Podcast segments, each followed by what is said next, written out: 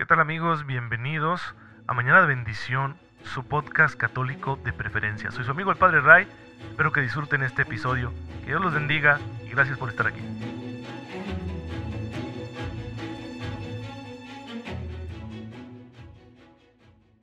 Muy buenos días hermanos, bienvenidos a su podcast católico favorito, soy su amigo el Padre Ray. Les envío un cordial saludo, un fuerte abrazo y mi mejor deseo de todas las mañanas, que tengan una fe muy viva para que la gracia de Dios sea aprovechada en todo lo que hagan y así lo hagan a la manera de Cristo nuestro Señor para ser santos. El día de hoy la iglesia está celebrando un acontecimiento muy especial. El día de hoy tenemos la solemnidad litúrgica de la Anunciación, de aquel día en que el ángel le dijo a la Santísima Virgen María que sería la Madre del Salvador, y por lo tanto de la Encarnación, en ese momento en que María realizó un gran acto de fe, concibió, por obra del Espíritu Santo, al Hijo de Dios, en su seno virginal. Y, por lo tanto, es el inicio, terrenalmente hablando, de la encarnación del Verbo, de Dios que se hace hombre, se hace uno de nosotros al tomar la condición humana en el seno de la Virgen. Y en este día el Papa ha pedido, debido al, conflicto de la guerra entre Rusia y Ucrania, que no es el único conflicto armado que está vigente hoy en día, y, décadas pasadas ha habido muchos conflictos quizá más crueles de lo que está siendo este. Todavía no alcanza los niveles de crueldad de algunos eh, enfrentamientos de años pasados, como todo lo que supuso la crisis con el Estado Islámico. Pero, ¿por qué la consagración? Porque hay dos aspectos muy relevantes aquí. Primero, que se supone, se supone que la religión mayoritaria en, ambos países es la cristiana. Concretamente, cristianos ortodoxos son mayoritarios tanto en Ucrania como en Rusia. Y sin embargo, eso en lugar de haber sido un factor de entendimiento, ha sido un factor de no entendimiento. Y es un escándalo. Es un escándalo incluso que tengamos que ponernos de parte, ¿no? Como líderes religiosos de un u otro líder político, de un u otro evento bélico. Y eso le muestra al mundo que nosotros como cristianos tenemos todavía mucho que crecer. Por otro lado, porque este conflicto puede escalar a mayores. Lo que Rusia está haciendo hoy con Ucrania podría hacerlo con otras naciones porque tiene los mismos pretextos. Lo podría hacer con Estonia y Letonia, lo podría hacer con Moldavia, y esto pone a temblar a todas las naciones de Europa Oriental porque recuerdan muy bien lo que supuso que su población viviera bajo el régimen autoritario, totalitario, despótico, cruel, animal de la Unión Soviética.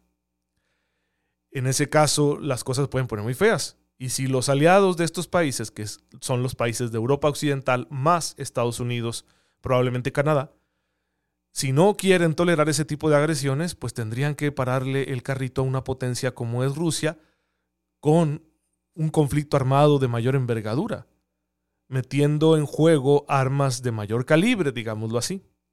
Y se puede complicar todavía más porque Rusia no estaría haciendo esto si no tuviera sus aliados poderosos. Pensamos en Irán, en la India en China, en Corea del Norte.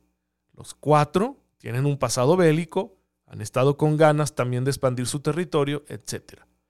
Bien, esa es la razón religiosa y política por la cual es importante lo que el Papa nos ha llamado a hacer en esta solemnidad de la Anunciación. Consagrar a Rusia y a Ucrania, y con ellas a todo el mundo, al Inmaculado Corazón de María. ¿Por qué puede el Papa hacer esto? Porque Él es el pastor universal y por lo tanto pastorea no solo a quienes somos miembros de la Iglesia Católica, sino de alguna manera a todo el mundo. Es el vicario de Cristo en la tierra, el sucesor de San Pedro. Un padre de familia podría consagrar a sus hijos al Sagrado Corazón o al Inmaculado Corazón. Entonces, como autoridad paterna espiritual, el Papa va a consagrar a estas dos naciones para pedir la intercesión poderosísima de la Santísima Virgen María, Madre de Dios, para que Cristo nuestro Señor, en su infinita misericordia, haga que esta guerra termine. Esa es la idea de la consagración. Vamos a hacerlo, vamos a unirnos porque creemos plenamente en el poder de la oración, porque sabemos que Dios puede hacer en los corazones lo que nadie más puede hacer. Y Él es el que tiene esta situación en sus manos. Así que vamos a hacer lo que nos toca como creyentes, rezar. No es lo único, no es lo único, que nadie les diga, ah, es que ustedes se conforman con rezar, no, para nada. Tal vez ahorita los católicos mexicanos no es mucho lo que estamos apoyando materialmente, pero el gran apoyo social que ha recibido la población civil de Ucrania, en especial los ya como dos millones de refugiados que han salido de su país, es principalmente de católicos googleen ustedes ahí lo que están haciendo los católicos polacos por los ucranianos y, sin distinguir religión. Entonces, sí que hacemos más. Pero tú y yo, que quizá no tenemos la forma de hacer llegar una ayuda material, de hacernos más cercanos con eh, quienes están padeciendo los estragos de la guerra, sí que podemos contribuir a la construcción de la paz realizando acciones concretas, obras de misericordia, aquí con quienes tenemos al lado. Así que vamos a hacerlo con el favor de Dios, con la ayuda de la gracia de Dios. Y vamos a unirnos al Papa, ofrece tu abstinencia hoy de carne. Bueno, hoy no porque solemnidad estamos dispensados, igual el ayuno está dispensado, pero tú puedes ofrecer hoy ayuno y sacrificios. Puedes ofrecer toda tu oración, tu trabajo, toda la paciencia que, quizá tendrás que ejercer durante el día en tus relaciones laborales, familiares, sociales, etc. Todo ofréceselo hoy al Señor, uniéndolo a esta intención del Papa para que consagremos estas dos naciones y así por intercesión de la Santísima Virgen María, Cristo nos alcance la paz, que es un bien siempre anhelado.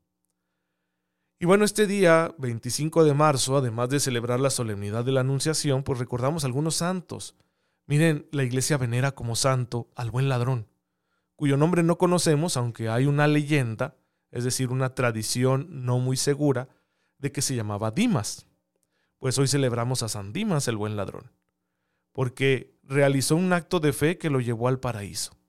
En ese momento en que él creyó que Jesús era el Señor, cuando estaban ambos padeciendo el mismo suplicio, en ese momento en que el buen ladrón defendió a Jesús, lo justificó, es decir, tuvo un acto de amor hacia él, Jesús le hizo una, una promesa infalible.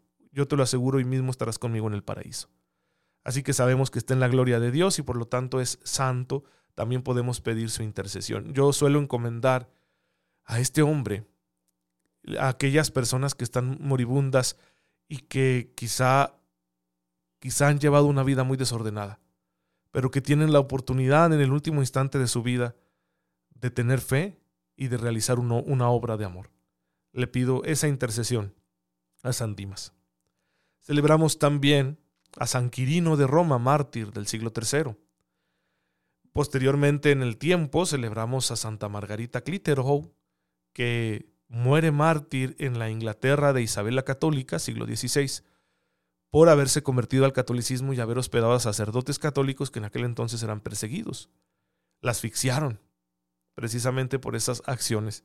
Qué terrible, pues un gran ejemplo de fe. Ella no, no quiso traicionar su fe y permaneció firme hasta el final. Celebramos al beato Hilario Januszewski, sacerdote de la Orden de los Carmelitas Descalzos, aquella orden fundada por la reforma de Santa Teresa y de San Juan de la Cruz en España, que va a morir mártir en el campo de concentración de Dachau durante el régimen nazi. Pues hermanos, tenemos grandes ejemplos de santidad. Pidamos a Dios la gracia de ser también nosotros dignos de estas hazañas que Él realiza en la vida de sus hijos.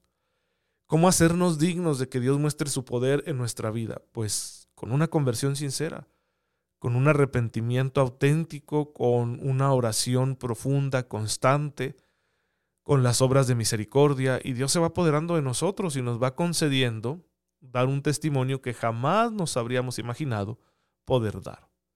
Pues confiemos en la gracia de Dios. Y bueno, hermanos, sabemos que estamos aquí en Mañana de Bendición porque queremos conocer mejor a Jesús, para servirlo, porque para amarlo tenemos que conocerlo, para servirlo tenemos que amarlo.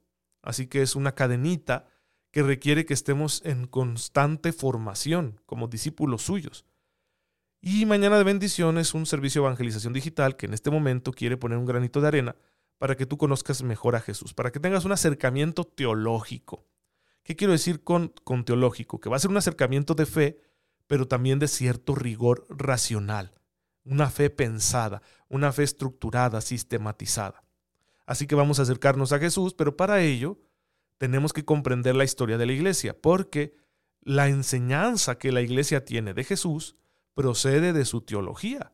Y la teología de la iglesia tiene una historia porque la iglesia tiene una historia. Por eso estamos aquí explorando la historia de la iglesia. Estamos ya en la cuarta y última etapa de la historia de la iglesia, que es la actual, la edad contemporánea. Ya hablamos del acontecimiento más relevante de las últimas décadas, que es el Concilio Vaticano II. Ayer hablábamos del postconcilio, que fue un tiempo ciertamente de agitación, de ajuste, de inseguridad. Ahora tenemos que hablar del largo pontificado de San Juan Pablo II. Yo voy a sintetizar todos estos años de, de que San Juan Pablo II estuvo al frente de la iglesia en tres aspectos, tres aspectos que yo considero muy positivos, y luego tendré que hacer un comentario negativo, no hacia la persona de San Juan Pablo II, de ninguna manera, sino hacia algunas cosas que suceden en, en la iglesia durante este periodo. Primero aspecto positivo es que viene un pastor con una formación distinta. Ya no es otro italiano que tiene una larga carrera eclesiástica, sino que ahora es un sacerdote polaco que ha vivido en circunstancias muy difíciles, nazismo, comunismo, que ha sido valiente defendiendo la fe y que su trabajo ha sido ante todo pastoral, de cuidado de las almas, no de una oficina, no de la diplomacia, no de una jerarquía eclesiástica muy acomodada. Así que es muy interesante que San Juan Pablo II tenga todo este trasfondo y que llega con esa riqueza a ocupar la sede de Pedro.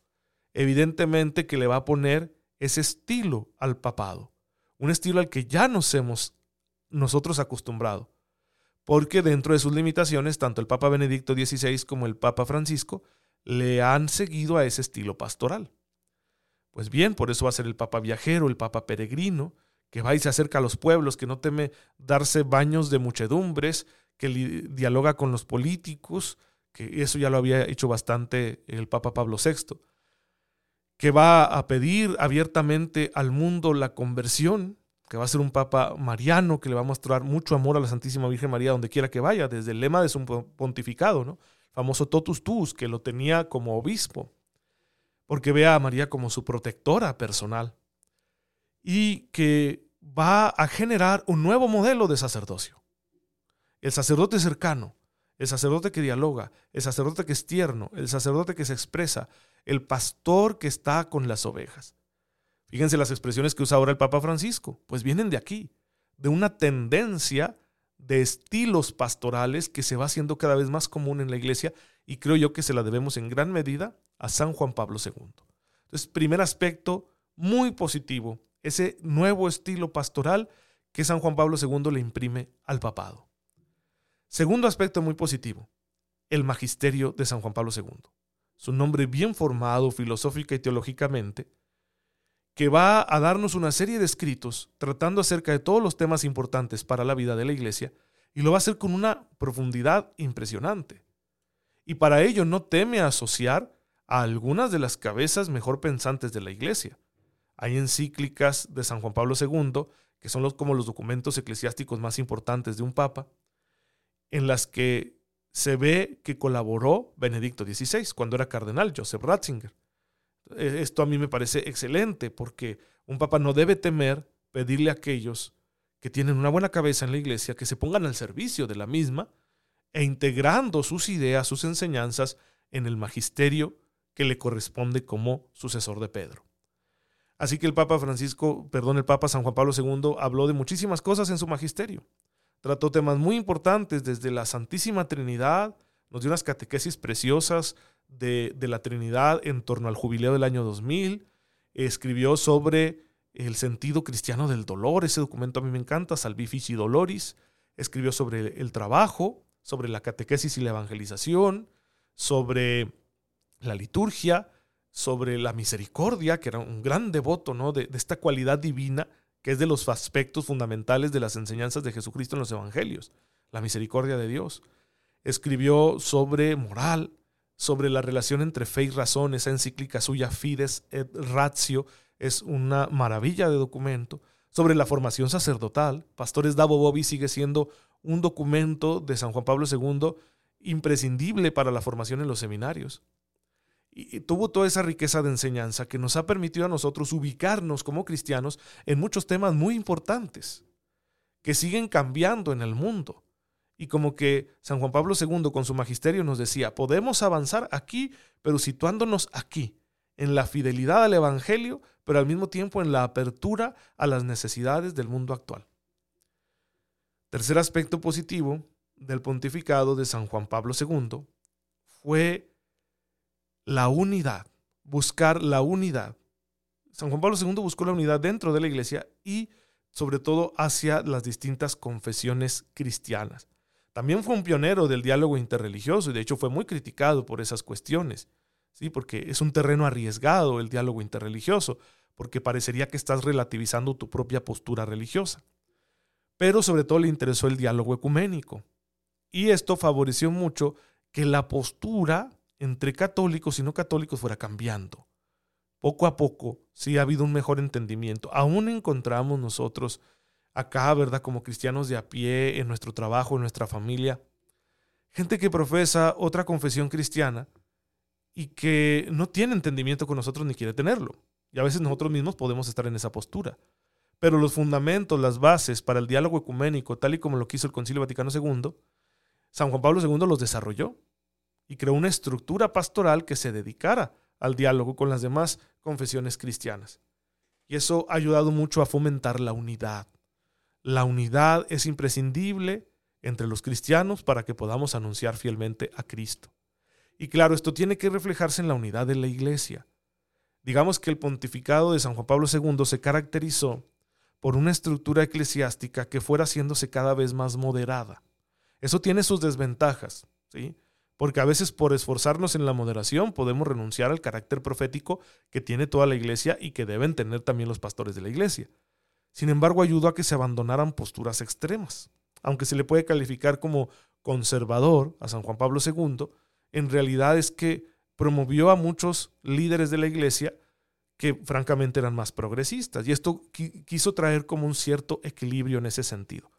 Esto es importante. Yo no sé qué tan bien funcionó, porque hoy en día vemos que el mundo está muy polarizado y eso le pega también a la iglesia.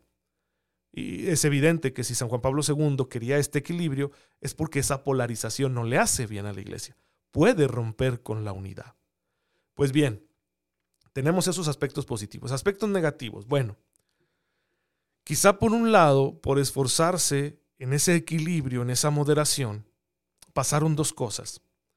Por una parte, se desfavorecieron iniciativas eclesiásticas bastante positivas, pero que eran tachadas de progresistas, de demasiado abiertas o liberales. Por otra parte, a los liberales, en cambio, se les dejó muchas veces tener el control de las universidades, las instituciones de formación, etc. Lo cual ha dividido como a la iglesia en algún sentido. No es lo mejor esta situación y sin embargo sucedió. Por tibieza, por falta de precaución, no lo sé. Es imposible juzgar las acciones, ¿no? De, la intención, perdón, de las acciones de las decisiones pastorales de San Juan Pablo II. Ese clima ha producido pues como una falta de entendimiento entre ciertos sectores de la iglesia.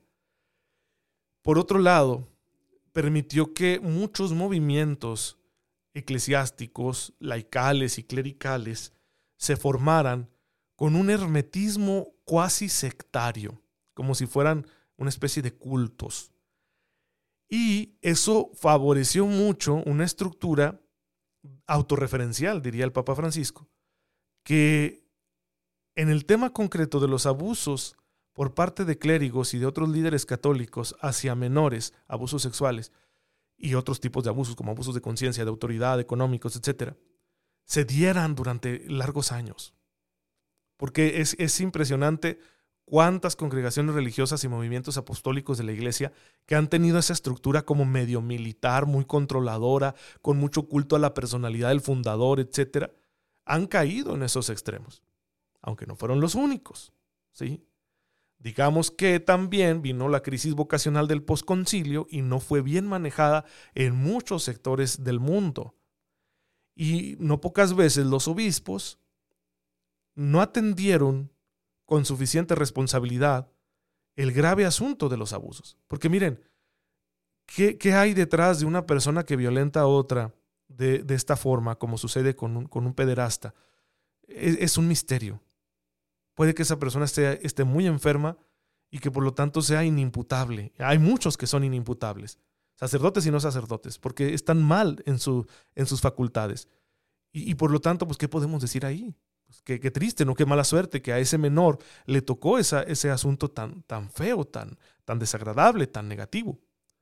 Pero lo que quizá no se comprende, que, que ha sido un gran error, es que por proteger la imagen de la iglesia, o por un mal entendido, un mal, un mal entendimiento del sentido de, paternidad pastoral entre un obispo y sus sacerdotes, pues no se actuaba con la firmeza que se tenía que actuar.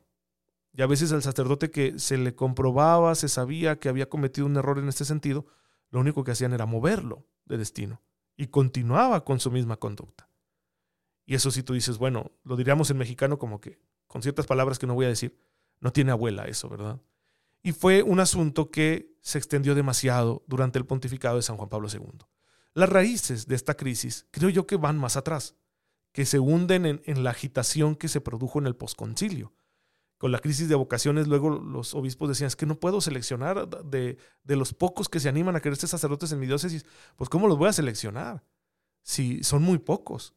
Y, y será demasiado permisivos quizá, pues con patologías emocionales, con problemas psicológicos, etcétera, que luego han traído unos resultados muy tristes para la vida de la iglesia. Pues creo yo que faltó ahí mano dura, ¿sí? No sé si no se asesoró bien San Juan Pablo II, si era un trabajo demasiado pesado, si lo abordó, si intentó ponerle orden, si puso a algunas personas a que atendieran esos asuntos tan críticos, entre ellos Joseph Ratzinger, que después se convertiría en el Papa Benedicto XVI, pero la verdad es que fue muy complicado y no se hizo del todo bien. Y pues ahí tienen ustedes que todavía la iglesia es heredera de este tema, lo cual supone sin duda un obstáculo muy difícil para que la iglesia cumpla con su misión, para que la iglesia recupere su credibilidad ante el mundo. Tiene que decirse esto porque es parte de la historia de la iglesia. No significa que no sea santo San Juan Pablo II. Nos lo ha dicho el Papa Francisco en un documento muy importante que se llama Gaudete et Exultate, que versa precisamente sobre la santidad. No todo lo que hace un santo es santo. ¿Por qué? Porque el santo se puede equivocar. Entonces, yo creo que con buena intención siempre, San Juan Pablo II no siempre permitió las mejores decisiones en la iglesia. Y claro, nosotros conocemos su, admirable testimonio y nos damos cuenta de que en los últimos años, debido a toda su enfermedad, sus limitaciones físicas, etc., le iba a ser muy difícil guiar a la barca de Pedro. Y aquí la gran pregunta que yo me hago es, ¿Tendría San Juan Pablo II en ese momento buenos colaboradores que fueran capaces de hacerse cargo de estos asuntos en lugar de guardarlos ahí bajo la gaveta que al cabo el jefe ahorita no está en condiciones? Es una pregunta muy seria que me he hecho yo durante bastante tiempo. Pues bien, ustedes y yo, hermanos, somos herederos de la configuración que tomó la iglesia durante el largo pontificado de San Juan Pablo II. Pidamos su intercesión para que Dios nos ayude a ser valientes y enfrentar lo que nos toca como Él lo hizo hasta el final de nuestros días, con la mejor actitud que sea posible y reconociendo con humildad nuestros errores, que esa fue otra de las cosas positivas que hizo San Juan Pablo II. Reconocer ante el mundo los errores que colectivamente los católicos hemos cometido en muchas épocas de la historia.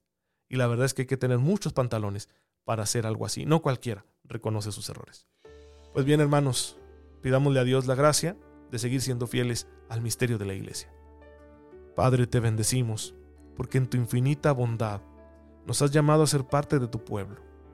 Sabemos que nuestros pecados e imperfecciones son un obstáculo para que tú puedas a través de tu pueblo evangelizar al mundo.